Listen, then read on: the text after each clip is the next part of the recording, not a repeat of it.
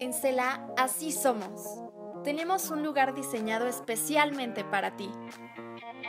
Disfrutamos de ver matrimonios felices. Es por eso que creamos Café para Dos.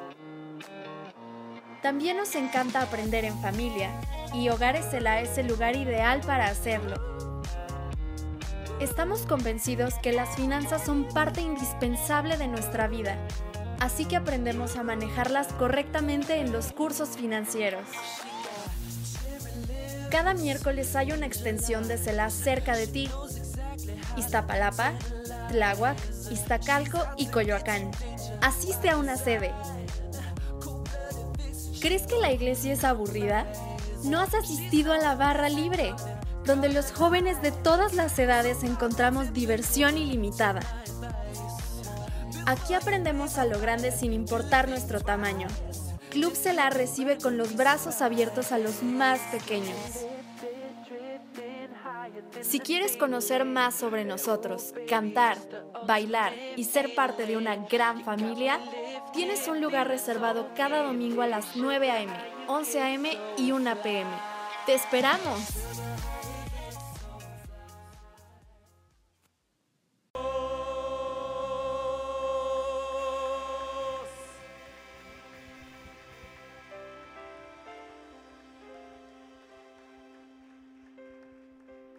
Canción que acabamos de cantar resume perfectamente lo que es el Evangelio, las buenas noticias, el mensaje que tiene el poder de cambiar vidas. Yo soy testigo, me consta que tan solo creer que el Hijo de Dios vino a este mundo y entregó su vida para cargar mis pecados y que resucitó al tercer día, no sé cómo, pero me ha dado una vida diferente, me ha dado una esperanza diferente solo por haber creído en esa historia. Tú no necesitas saber demasiado acerca de Dios, porque Dios mismo se está encargando de convencerte que Él es real. Yo te invito para que creas en esa asombrosa historia que tiene el poder de cambiar tu vida. Alguien apláudale a Dios. Ese es el Evangelio. Ese es el poder de Dios concentrado para nosotros. Aleluya.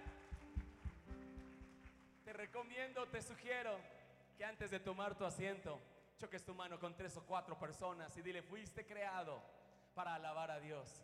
El propósito de tu existencia es alabar al Señor. Bienvenidos a Selah. Por favor, tomen sus asientos. Vengo de ver a los niños en su salón donde ellos también están adorando de una forma impresionante.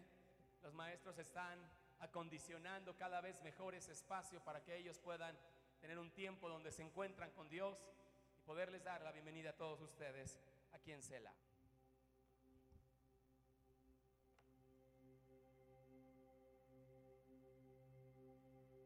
Durante este año Dios ha despertado nuestro corazón y hemos sentido que Dios quiere hacer algo relevante. Para ser honesto, yo he tomado la decisión de creerle a Dios, de escuchar su voz, de escuchar su consejo, las instrucciones que Él a través de la Biblia nos da para que este año algo relevante Dios haga con nosotros. Voltea con tu vecino y dile algo relevante Dios quiere hacer en tu vida. Y algo relevante es algo que trasciende, es algo que está a un nivel por encima de lo ordinario, algo que llega a ser extraordinario, algo que es tan asombroso que despierta la atención y la admiración de la gente. Y eso es lo que Dios quiere hacer con nuestras vidas. No lo digo como un sueño humanista, no lo digo de manera egoísta, no lo digo como un sueño eh, narcisista. Yo lo digo porque lo dice la palabra de Dios. Él ha escogido nuestras vidas en este tiempo para darle testimonio, para darle evidencia a la sociedad en la que vivimos de la vida, de la esperanza, de la salvación que podemos encontrar en Cristo Jesús. Los que de ustedes, quienes de ustedes saben que la vida en Cristo Jesús es una vida increíble, una vida inmejorable, denle un aplauso a Dios bien fuerte en esta tarde. Vale la pena confiar en Dios. Y hemos inspirado esta serie a través de la vida de Daniel, un hombre que vivió en una época complicada bajo la esclavitud, bajo el dominio del imperio babilónico, también del imperio persa, dos de los imperios eh, históricamente conocidos como sanguinarios, poderosos en el mundo antiguo. De estos lugares, Dios levantó a un joven, Dios levantó a Daniel y a sus amigos en relevancia para que usados por Dios marcaran la historia contemporánea, la historia que les había tocado vivir. Y ahora nos encontramos en el capítulo 6 con una nueva historia, una asombrosa historia. Esta historia es Daniel enfrentando un reto fuerte en su vida, una amenaza contra él. En este momento en la historia, Nabucodonosor ha muerto, ahora está gobernando otro rey. Otro rey continúa el gobierno y la Biblia nos enseña que el rey Darío, un medo, él decidió tomar a Daniel para su gobierno también. El capítulo número 6 dice la historia de la siguiente manera. Darío el Medo decidió dividir el reino en 120 provincias y nombró a un alto funcionario para gobernar en cada provincia. Asimismo, el rey escogió a Daniel y a dos personas más como administradores para que supervisaran a los altos funcionarios y protegieran los intereses del rey. Pronto Daniel demostró ser más capaz que los demás administradores y altos funcionarios. Debido a la gran destreza administrativa de Daniel, el rey hizo planes para ponerlo al frente del gobierno de todo el imperio. Entonces los demás administradores y altos funcionarios comenzaron a buscar alguna falta en la manera en que Daniel conducía los asuntos del gobierno, pero no encontraron nada que pudieran criticar o condenar. Él era fiel, siempre responsable y totalmente digno de confianza. Finalmente llegaron a la siguiente conclusión. Nuestra única posibilidad de encontrar algún motivo para acusar a Daniel será en relación a las normas de su religión. ¿Quién sería Daniel en nuestra época? Si Daniel viviera en el siglo XX, en nuestra época, ¿dónde veríamos a este joven? Pues lo encontraríamos detrás de los eh, eh, gobiernos más importantes del mundo. Lo encontraríamos sirviendo debajo de los presidentes o de las autoridades a nivel mundial, de los países más poderosos del mundo. Ahí encontraríamos a Daniel. Quizá lo encontraríamos también detrás de una gran empresa, no como dueño, como administrador, como un funcionario de gobierno, él estaría en la actualidad detrás de las empresas más importantes del mundo como un cristiano, un hijo de Dios. Ahora, piensen conmigo que invitamos a predicar a Daniel aquí a la iglesia. ¿De qué creen que Daniel podría hablarnos?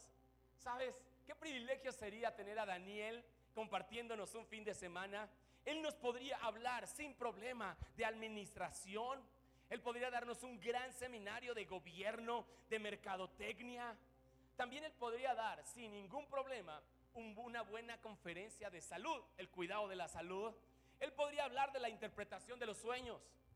Podríamos organizar un congreso de oración o inclusive pedirle que nos dé un seminario de los eventos del futuro. Y en todas estas áreas, Daniel sería un hombre sumamente destacado. Y es que saben una cosa, Daniel nos enseña, Daniel representa la, intención de Dios con su pueblo. Daniel siendo un hombre que estaba al cuidado del reino, él no era directamente el rey, pero era un administrador, un hombre de capacidades y de talentos. Y esa historia, el capítulo 6, nos revela de una forma sumamente clara el plan de Dios para con el hombre. Los sueños que Dios tuvo con Adán y con Eva y los mismos sueños que Dios sigue teniendo para nuestras vidas en la actualidad.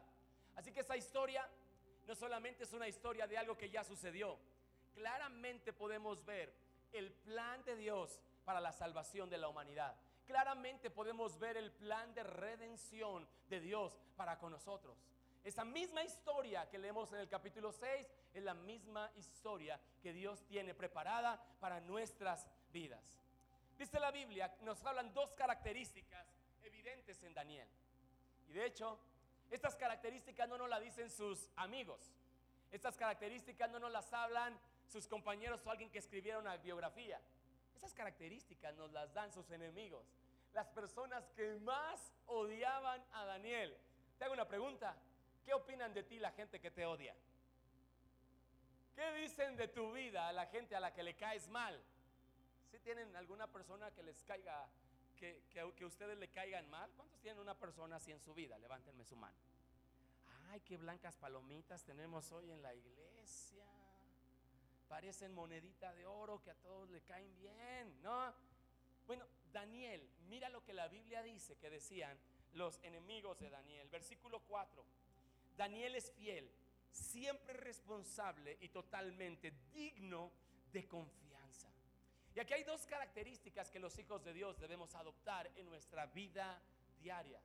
Número uno, Daniel era una persona siempre responsable. La versión Reina Valera dice que era fiel, ningún vicio ni falta ha sido hallada en él. La nueva versión internacional lo traduce de la siguiente manera, lejos de ser un hombre corrupto o negligente, Daniel era un hombre digno de confianza. ¿Qué les viene a la mente cuando piensan en alguien negligente? ¿Quién es alguien negligente? Alguien deme una opinión. ¿Me ayudan? ¿Quién me dice para ustedes en sus propias palabras, quién es alguien negligente? Que no piensa las cosas, ¿Alguna otra idea? que les viene a la cabeza? Hacer las cosas al aventón, descuidado. Alguien que sabiendo lo que tiene que hacer, no lo hace. Descuidado, al aventón, incapaz.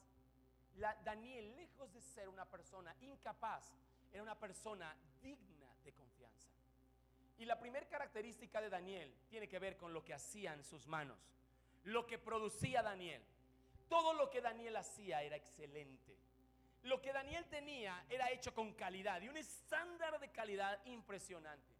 La calidad de las cosas que hacía Daniel, la fuerza y la habilidad de las decisiones que tomaba, a todas las demás personas las dejaban muy por debajo. Daniel tenía un santo corazón de hacer las cosas bien, jamás hacía las cosas a la se va, jamás hacía las cosas de mala gana. Inclusive, la Biblia nos dice que a veces le pedían imposibles y Daniel no ponía mala cara. Y Daniel no se rajaba. Daniel no echaba su responsabilidad a alguien más. A Daniel cuando le pedían los imposibles, se metía a la presencia de Dios para obtener respuestas. Lo que hacía Daniel estaba bien hecho. Díganlo conmigo, por favor. Lo que hacía Daniel estaba bien hecho. Eso es algo que Dios tiene que despertar en nuestro corazón. Por medio del Espíritu Santo, absolutamente todo lo que hagamos tiene que estar bien hecho. Es un esfuerzo que tenemos aquí en la iglesia, es parte del ADN de lo que somos. ¿Sabe? Si usted hubiera venido hace unos 5 o 6 años, se hubiera dado cuenta que esta era, una bodega abandonada, vieja, maloliente, sucia, lleno de basura por todas partes. De verdad no había un solo espacio dentro de este lugar que se viera bonito, agradable, que tuviera algo de gracia. Había un baño horrible en esta esquina. Y, ¿Qué le puedo platicar cuando encontramos esta bodega? Hoy usted encontró las sillas bien acomodadas. Mis amigos anfitriones que nos ayudan cada domingo a hacer las reuniones posibles, limpiaron este lugar, no solo en la mañana, sino antes de que usted llegara. Limpiaron este escenario, los músicos volvieron a afinar sus instrumentos, porque tenemos ese santo ADN de hacer las cosas bien hechas. Las cosas en el reino se hacen bien y con calidad. Miren amigos, si en este momento en tu vida tú recibes un salario por lo que haces, entonces yo te recomiendo que las cosas las hagas cada vez mejor. Si tú elevas el estándar de calidad de las cosas que hacen tus manos, entonces el destino de tu salario no está en manos de tu patrón, sino está en tus propias manos. Tú serás promovido invariablemente. La segunda característica en la vida de Daniel es que él era digno de confianza. La primera tiene que ver con lo que hacen, la segunda tiene que ver con lo que es. Daniel era una persona que jamás estaba en chismes, jamás estaba en broncas, nunca lo podían acusar de andar engañando a su esposa, jamás alguien lo podía acusar de que le debía dinero a alguien, jamás alguien lo podía acusar de un pleito, de algo mal hecho, de un soborno, nadie podía acusarlo de robarse un lápiz, jamás desvió recursos, jamás eh, eh, vivió indignamente. Es la segunda característica de nuestras vidas que tenemos que traerlas delante de Dios como una ofrenda para que nosotros podamos ser promovidos de manera relevante. Lo que hacemos y lo que somos. Todo lo que hagamos bien hecho para honrar a Dios. La forma en la que vivamos, que sea una forma digna, que represente la manera de pensar del cielo aquí en la tierra. ¿Cuántos reciben este desafío? Digan conmigo amén. ¿Eh? Alguien dé un aplauso a Dios que entienda este principio. Todo lo que hago, bien hecho. Vivir, vivir en este mundo de manera digna. Así que yo puedo mirar en esta historia la obra de la redención. Se parece muchísimo a lo que Cristo Jesús hizo en la cruz del Calvario que cantábamos hace un momento. Hay una similitud impresionante entre Daniel y lo que Dios quería hacer con Adán. Vemos unas características impresionantes de lo que Dios ve en Daniel, igual de lo que Dios quiere ver en la iglesia en la actualidad. Yo me imagino, y lo enfatizo así, me lo imagino, a Dios sentado en su trono, no hasta atrás. Yo me imagino a Dios sentado en su trono, en la orilla de su trono. Quizá está recargando sus codos en sus rodillas, 100% atento a lo que está viviendo Daniel, porque lo que está viviendo Daniel es idéntico a lo que él quiere hacer en su reino. Así como Daniel, sin ser el dueño, servía al rey, nosotros también hoy debemos de, sin ser los dueños de la iglesia o del reino, vivir sirviendo al rey. Y hablan dos características, como ya lo mencionábamos, no hacían nada malo, no cometía ningún error. Este hombre era un hombre relevante, pero no era relevante por sí mismo. ¿Sabes? En este mundo te vas a encontrar muchos discursos de personas. Te vas a encontrar muchos discursos de personas que te van a decir eres fuerte, vamos, tú puedes vencer, tú lo puedes hacer. Y todos esos discursos terminarán centrando la atención en nosotros mismos, exaltándonos a nosotros y diciéndonos, tú eres un buenazo, tú lo puedes hacer, lo que te propongas lo puedes lograr. Los hijos de Dios, hay algo similar, pero una pequeña, gran diferencia. Y es que todas las cosas las hacemos por honrar a Cristo. De hecho, en nuestros corazones hay un sueño de grandeza. Pero ese sueño de grandeza no es el resultado de nuestros propios sueños o deseos. Dios soñó con tu vida, aún antes de que tú nacieras, con un propósito grande, con un propósito relevante. Y así como Daniel, dice la Biblia, que él se encontraba para cuidar los intereses del rey. Dígalo conmigo fuerte, cuidar los intereses del rey. Otra vez, un poco más fuerte, cuidar los intereses del rey. Número dos, Daniel se estaba ahí para supervisar a los funcionarios. Las personas más importantes del gobierno babilónico, las personas más importantes del gobierno persa, estaban bajo la supervisión de un hijo de Dios. Y déjeme recordarle algo. Lo he estado diciendo toda la mañana. Lo creo en verdad. La historia de la humanidad se rige por lo que hace la iglesia.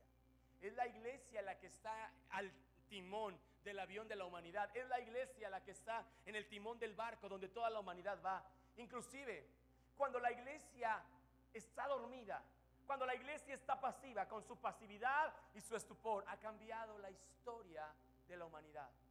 Cuando tú lees la Biblia, te das cuenta que no eran los soldados, sino los hijos de Dios los que determinaban las batallas. Te das cuenta que no eran los reyes, sino los profetas que estaban ahí. Como la historia de Daniel, no era Nabucodonosor, no era Darío, era Daniel, un hijo de Dios que estaba ahí para cumplir la voluntad del Padre Celestial. ¿Y sabes algo? El destino de la familia donde Dios te ha colocado también está esperando que tú y yo le creamos a la palabra de Dios. Estás trabajando en la empresa que estás trabajando. Tienes el negocio que Dios te ha permitido tener estás sirviendo, en, trabajando en el gobierno, estás trabajando en los medios de comunicación, no por casualidad. Dios tiene un sueño grande en tu vida y que a través de tu vida la influencia del cielo venga aquí a la tierra. ¿Cuántos lo creen? Apláudanle a Dios los que lo crean. A través de tu vida traer el cielo aquí a la tierra. Que tu vida, tu familia, el trabajo donde estás o cualquier lugar donde te desenvuelvas, cada día se parezca más al cielo. ¿Cuántos toman ese desafío? Digan conmigo amén. Por eso Dios quiere hacer de tu vida algo relevante. Porque solamente podemos tener influencia en aquello en lo que Dios nos ha dado dominio. Según la posición que yo tenga en la sociedad, yo podré tener influencia. Y Dios ha puesto a la iglesia como cabeza y no como cola. Dice la Biblia que la iglesia es luz y nadie pone la luz debajo de la, parte más eh, eh, oscura, más abajo en, en un salón. La luz siempre va en alto para que pueda alumbrar a todos los que están ahí. No es tu idea, no es mi idea, no es un deseo de año nuevo. Dios tiene un plan para nuestras vidas y por eso quiere usarnos, levantarnos de forma relevante. ¿Cuántos me están comprendiendo? ¿Me estoy haciendo explicar correctamente? Digan conmigo amén. Dios tiene un sueño de grandeza para ti. Así que número uno encontramos a un hombre que tiene el propósito de ser grande, de ser administrador. Pronto Daniel, dice el verso 3, demostró ser más capaz que otros administradores y altos funcionarios. Y debido a la gran destreza administrativa de Daniel, el rey hizo planes para ponerlo al frente de su gobierno, al gobierno de todo el imperio. El rey tiene planes con un hombre para ponerlo al frente de todo su imperio. ¿No les suena esa historia familiar? ¿No se parece a Dios creando a Adán y diciéndole, y señoré sobre toda la creación? ¿No se parece al mensaje de Cristo Jesús enseñándonos que tú y yo somos la sal de la tierra, tú y yo somos la luz en este mundo?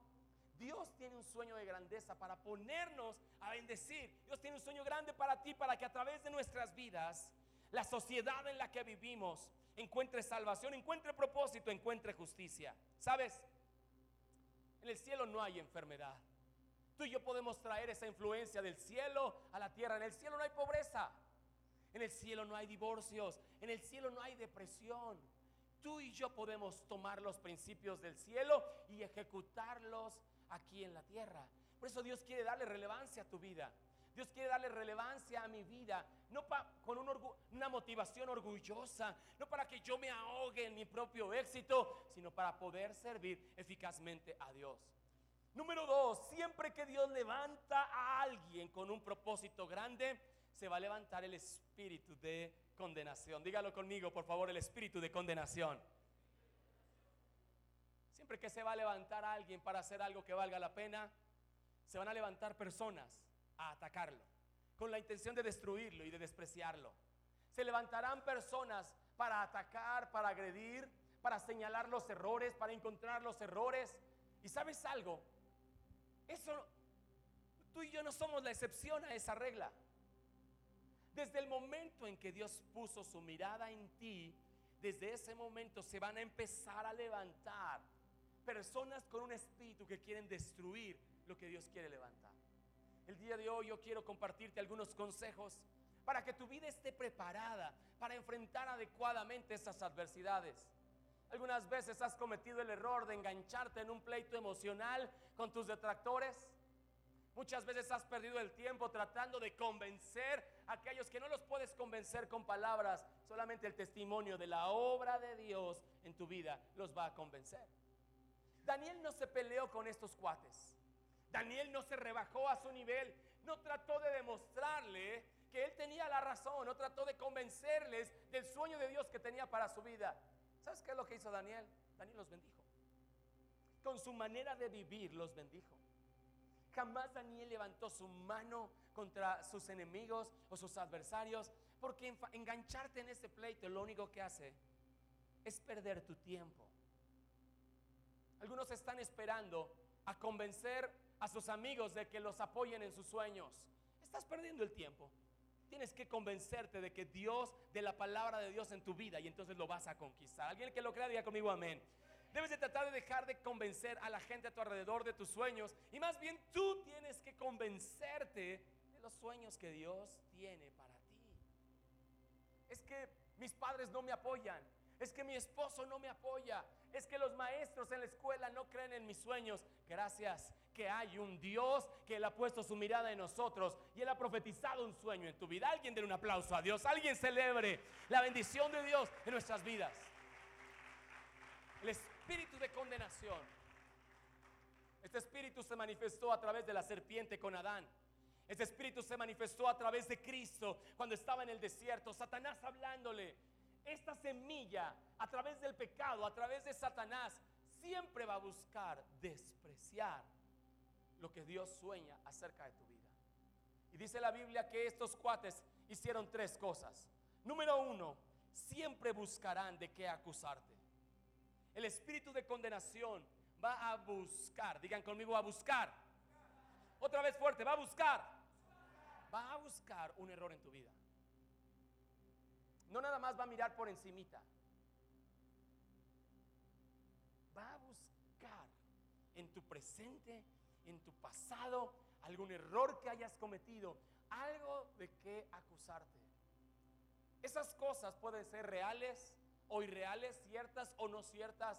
Al espíritu de condenación no le importa acusarte con la verdad. El espíritu de, condenación aún puede acusarte con mentiras. El espíritu de condenación puede inclusive tomar lo que piensas que va a venir a futuro y usarlo para condenar tu presente. Así como vemos al rey queriendo tomar en Daniel y levantarlo, ascenderlo a una posición relevante, inmediatamente vemos a estos otros funcionarios de gobierno buscando encontrar un error en la vida de Daniel. Ahora, si algún día ustedes quieren hablar mal del pastor, invítenme, yo les puedo decir algunas cuantas cosas, ¿no? Porque saben, yo he cometido muchos errores. No es muy difícil encontrar errores en mi vida o en tu vida.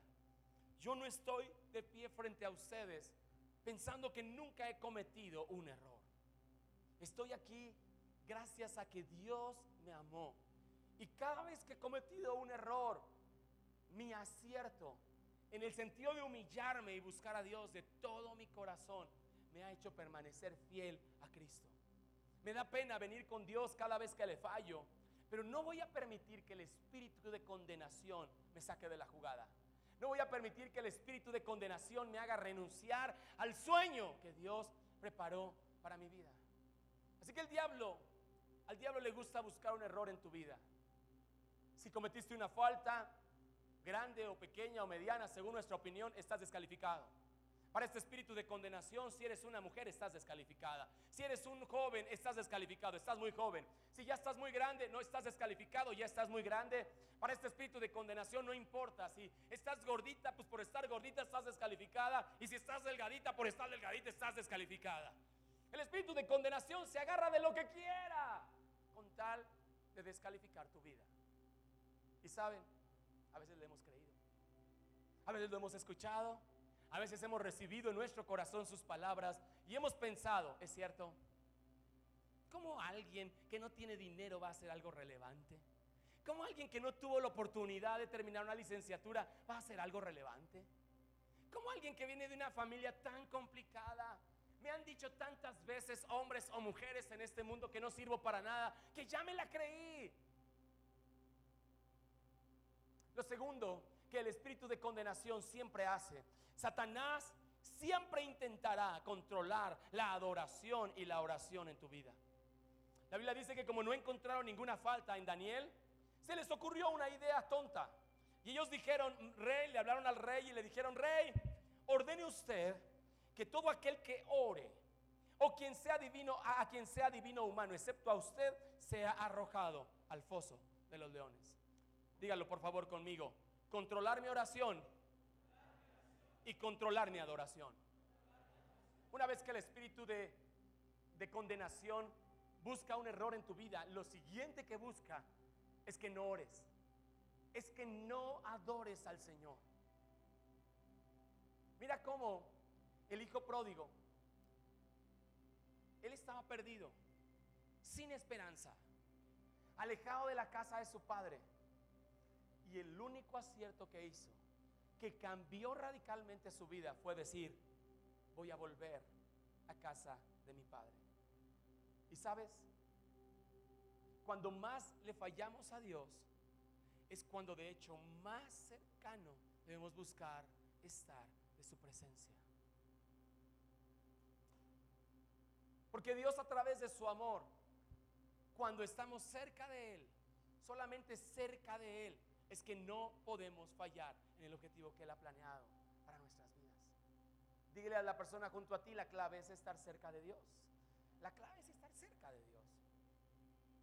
Pastor, quizá tú me digas en esta hora, pastor, el espíritu de condenación me dice que tengo un viejo hábito oculto que me avergüenza. Tengo que dejar ese hábito para poder acercarme a Dios. Yo te digo, no, tienes que acercarte a Dios porque solo cerca de Dios es que puedes vencer ese viejo hábito. ¿Por qué no has venido a la iglesia? Es que pastor, le he fallado a Dios. Es cuando más tienes que venir a la iglesia. Si usted viene a esta congregación buscando un grupo de personas perfecta, no están aquí. Yo le voy a recomendar algunos lugares donde aparentan serlo y usted puede visitarlos como un museo. Aquí estamos puras personas que estamos en el taller de Dios, que Dios está tratando con nuestras vidas, limpiándonos de nuestros errores y de nuestras inmundicias para por su amor servirle a su reino. Alguien que lo crea, apláudale a Dios, apláudale a Dios. Yo, yo lo creo. Cerca. Estos cuates dijeron, está prohibido orar y está prohibido adorar cualquier otra cosa que no sea el rey ¿Qué les pasa? Nuevamente vemos la, la, siguiente estrategia del espíritu de condenación. Primero busca un error. Segundo, busca limitar tu oración y tu adoración. Y allí es donde muchas personas hemos encontrado nuestra límite para que Dios haga algo relevante en nuestras vidas. Porque con cualquier razón dejamos de orar. Cualquier circunstancia apenas parece ser difícil, ya no adoramos a Dios con pasión. ¿Sabes? Dios es digno de adoración. Y aquí hay un principio que yo quiero animarte que grabes en tu corazón. Los seres humanos nos parecemos a aquello a lo que adoramos. Todos los seres humanos adoramos algo en este mundo. Todos. Aún los que se consideran ateos, no adorar a no creer en la existencia de Dios, ellos también están adorando algo o alguien. Y los seres humanos nos parecemos a aquello a lo que adoramos. Por eso cuando estamos adorando la presencia de Dios, algo mágico sucede, algo impresionante sucede. Y es que nos vamos pareciendo más y más a Dios. Y no nos parecemos a Dios como una serie de reglas o como, una exigencia que demande de una supervisión. Simplemente adorar a Dios hace que su presencia, que su imagen se refleje en mi vida. No dejes de adorar a Dios. Eleva tu nivel de adoración. Hace un momento cantábamos juntos, alabaré al Señor, mi Rey, mi Dios, su nombre voy a proclamar eternamente. Y así lo vamos a hacer. Vamos a adorar a Dios por toda la eternidad. ¿Cuántos de ustedes saben eso? Algunos de ustedes a los cinco minutos de que empieza la alabanza se sientan. Si no te gusta la adoración, no te va a gustar el cielo. Llegues tarde a la adoración en, la iglesia. No llegues tarde a la adoración en tu vida. Dios algo grande quiere hacer en ti y va a comenzar si tu corazón no deja de adorar a Dios. Ahora el espíritu de condenación a veces te va a decir, mira, no te pagaron en el trabajo. Tienes derecho a no tener buena cara en la iglesia este domingo. ¿eh? El espíritu de condenación te va a decir, mira, si ya te tronó tu novia, ya te abandonó un marido, no tienes de qué adorar a Dios. ¿Se acuerdan de Satanás cuando se presentó delante de Jesús? Él le dijo, yo te voy a entregar todo lo que ves si tú me adoras, le dijo Satanás. Le dijo ese espíritu de condenación. Y Jesús dijo algo, con el estómago vacío, con su piel quemada bajo el sol de 40 días del desierto, adoraré solamente al Señor, mi Dios. Alguien aplaude a Dios que lo esté entendiendo. Aunque la iglesia aunque la higuera, perdón. Me encanta la palabra Selah. Dios nos habló de ponerle ese nombre a esta iglesia. Selah usted la encuentra en el libro de Habacuc, donde dice, aunque la higuera no florezca y en las vides no haya fruto, con todo yo me regocijaré en el Dios de mi salvación, Selah. Y es que yo no necesito adorar a Dios en base a las circunstancias de mi vida. Yo conozco quién es Dios. Yo sé que las circunstancias de mi vida no son determinantes, son pasajeras, serán cambiantes. Y si amanece soleado, yo le voy a adorar. Igual que amanece nublado o lluvioso, yo le voy a adorar. Si la vida parece que estoy viviendo la cuesta abajo, cuesta arriba o como un valle, de todos modos yo voy a adorar a mi Dios porque Él es el único que nunca cambia. Primero la oración. Daniel era un hombre de oración. Y este espíritu va a querer que tú no ores. Te va a gritar en las mañanas, la cama está calientita, afuera hace harto frío. La verdad, la verdad, la verdad. ¿Cuántos en estos días han escuchado al espíritu de, ese de condenación que quiere que no ores? Levánteme su mano, ¿no? Y el resto, ¿qué onda? Ah. Yo lo he escuchado en las mañanas. Así que me levanto y con una buena taza de café lo reprendo en el nombre de Jesús. Orar es lo primero.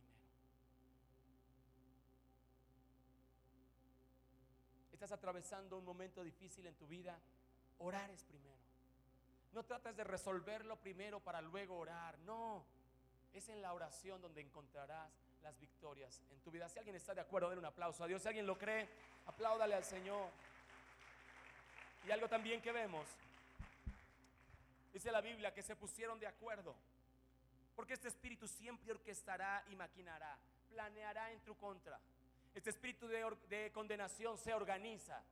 Le gusta asociarse con el espíritu de enfermedad, le gusta asociarse con el mal carácter de tu jefe para que tengas de esos pésimos lunes en tu día. Ese lunes el pecero te, te deja, no, no, no te alcanzas a subir, el metro está a reventar, no te puedes subir, está lloviendo, llegas tarde al, al trabajo, abres el topper de la sopa, está echado a perder, ajá, ya nada más falta que te orine, no, también ya pasó, ah. todo nos sale mal. Esos días que todo está saliendo mal en tu vida y que quieren hacer que tú reniegues de Dios, que quieren hacer que tú te, rechaces, te saques de, de, los planes de Dios para ti. Quieren hacer que tires la toalla. Es que pastor, mire, no me saludaron en la iglesia. Por si fuera poco, mi café estaba frío. Además, ese día entre los voluntarios eh, eh, no, no cantaron la canción que me gustaba. Ya no voy a ir a hacerla. Espíritu de condenación le gusta organizar las cosas alrededor de tu vida para que te desanimes. ¿Sabes algo? Dios te prometió la victoria sin importar la maquinación y la organización que tus enemigos, espiritualmente hablando, tengan contra ti. Dios se comprometió a darte la victoria total. Solo tienes que confiar, solo tienes que esperar en el Señor. Alguien aplaude a la Dios que lo está entendiendo esta mañana. Tenemos que confiar en el Señor.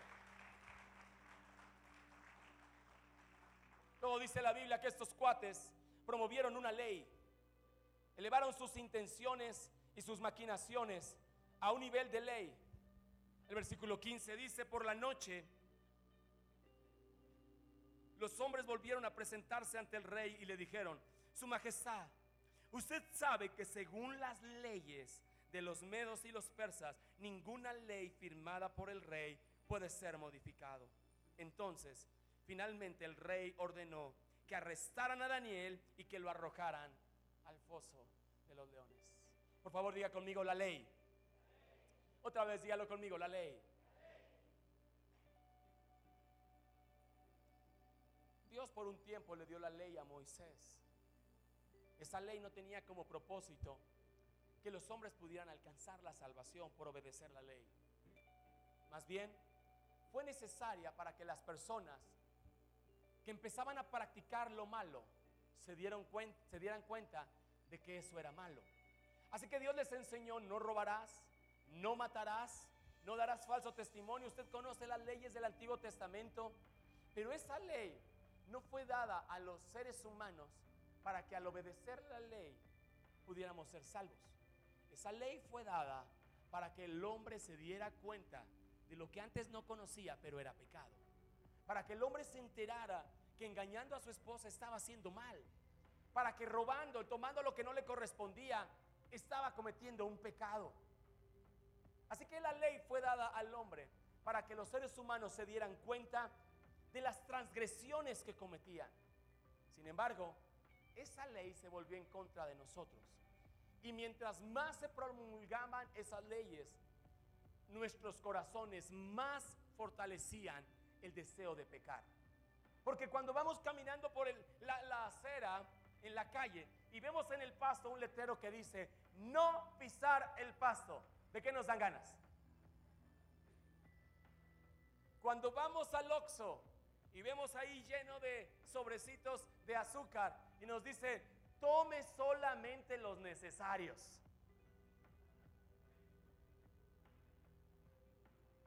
¿Sí o no? Porque la ley fortalece en nuestro corazón el deseo de desobedecerla. Si tú vas caminando en el parque y no ves ningún letrero en el pasto, te sigues de largo. Pero cuando te ponen un letrero, no pisar el pasto, esto te provoca en el corazón el deseo de pisar el pasto. No copien en los exámenes, pues más ganas te dan de copiar en los exámenes. No se roben los bolígrafos de la empresa, más ganas nos dan las plumas de la empresa. Así que la ley vino en contra de Daniel como vino en contra de nosotros. Y el castigo era inevitable. No había nada ni nadie que pudiera evitar que Daniel fuera al foso de los leones. Era una ley. Así que en esa noche el rey con el dolor de su corazón, en contra de sus sentimientos personales, toma a Daniel y lo mete al foso de los leones.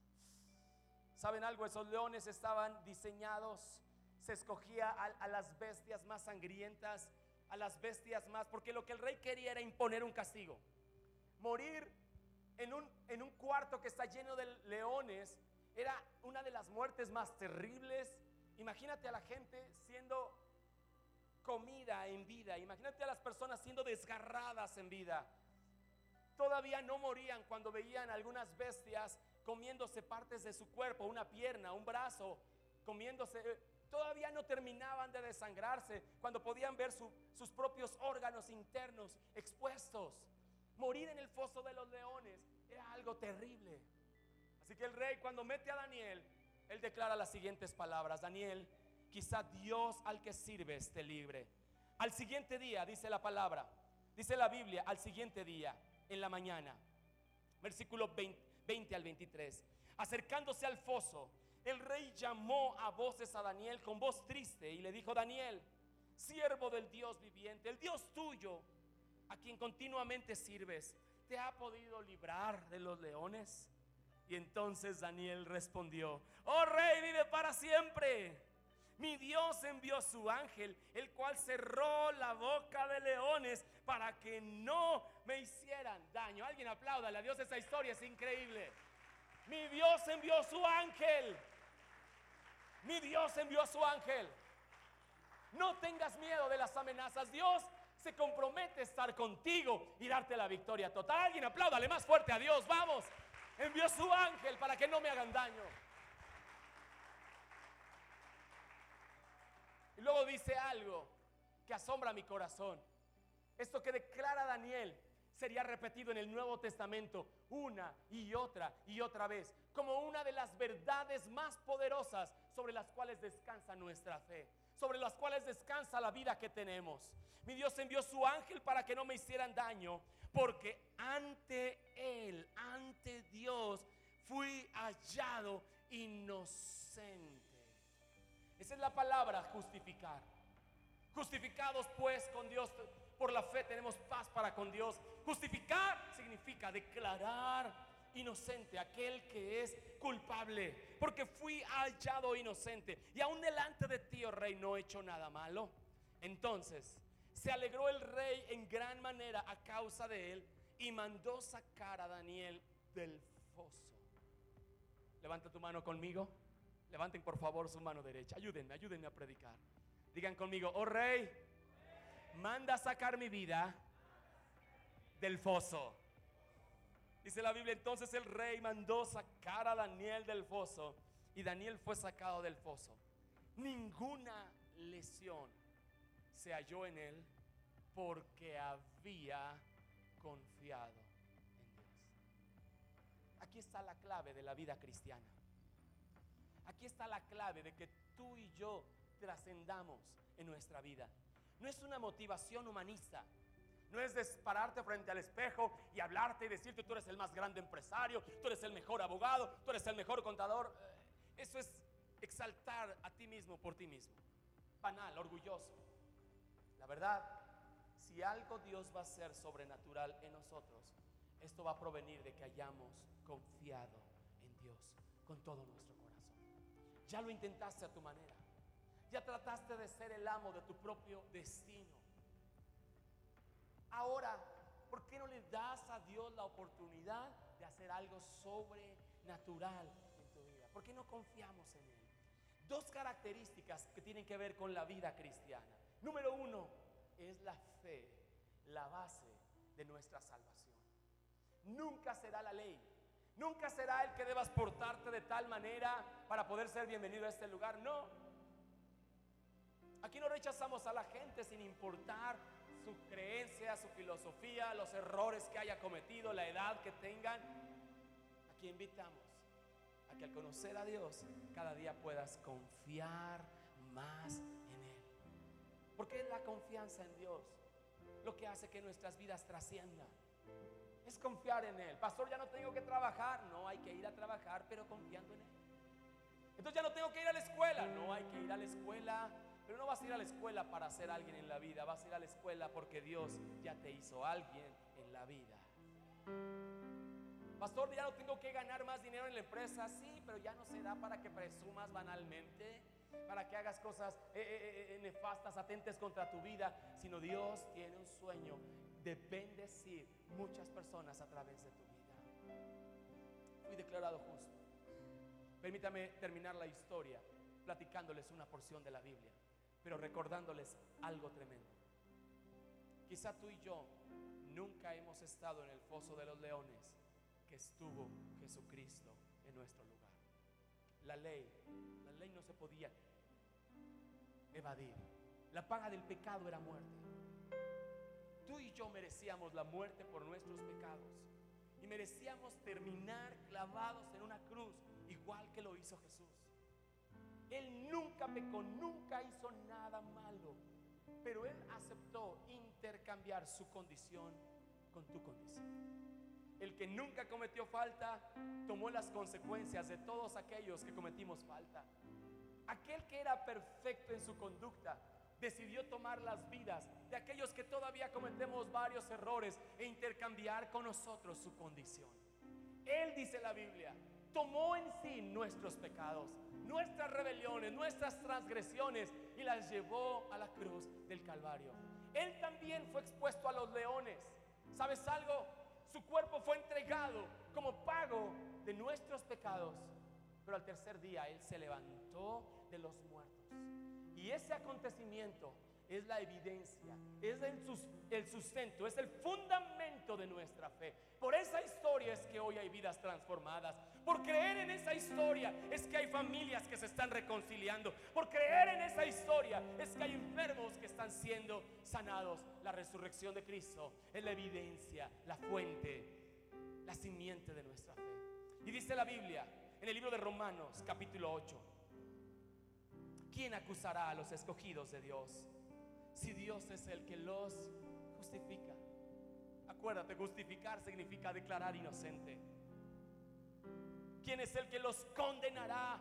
Si Cristo es el que murió y más aún el que también resucitó, el que además está a la diestra de Dios, el que también intercede por nosotros.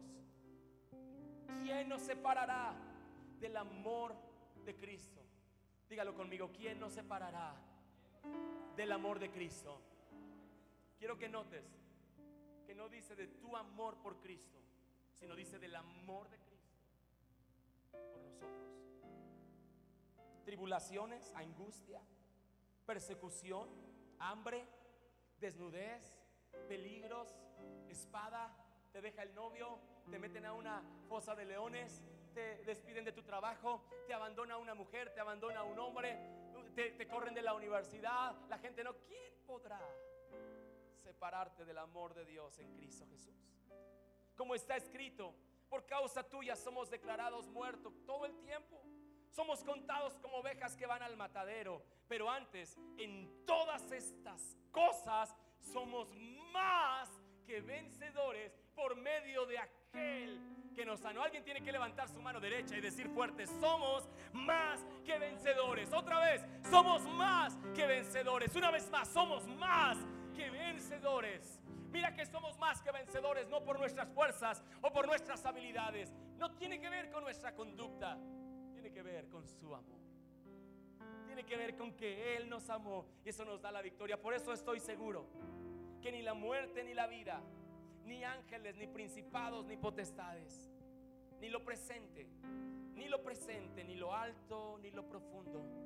Ninguna otra cosa creada nos podrá separar del amor de Dios que es en Cristo Jesús, nuestro Señor. Pónganse de pie. Denle un gran aplauso a Dios en esta hora, pero un gran, gran, gran aplauso a Dios.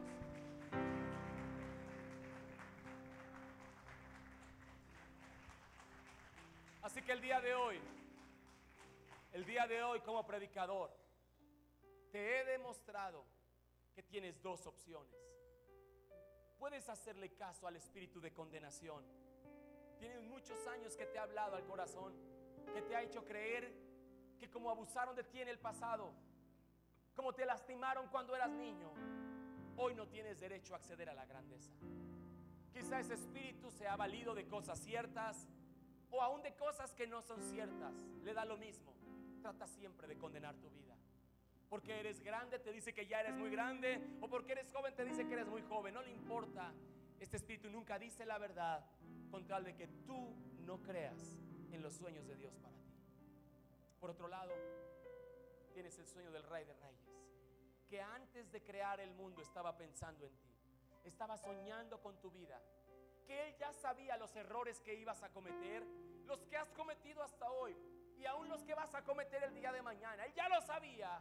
Y de todos modos fue a morir en la cruz del Calvario para darte la oportunidad de acceder a grandeza, para darte la oportunidad de ser como Daniel lo era para el imperio persa y babilónico, que tú seas un embajador de Cristo aquí en la tierra, que a través de tu vida hasta donde Dios te dé influencia, la gente tenga justicia, tenga amor, tenga unidad, tenga salud, tenga bienestar. Que tú y yo seamos la luz en esta sociedad, la sal en esta tierra. Que Dios use nuestras vidas para establecer su reino aquí en la tierra. Los que escojan esta opción, levanten su mano derecha, cierren sus ojos y díganle al Padre, Padre, aquí está mi vida. Aquí está mi corazón, aquí estoy, Señor, rindiéndome delante de ti. Me arrepiento por haberle hecho caso por tantos años al espíritu de condenación. Hoy vengo delante de ti, Señor, a entregarte mi vida. Quiero ser usado por ti. Quiero ser usado por ti. En el nombre de Jesús.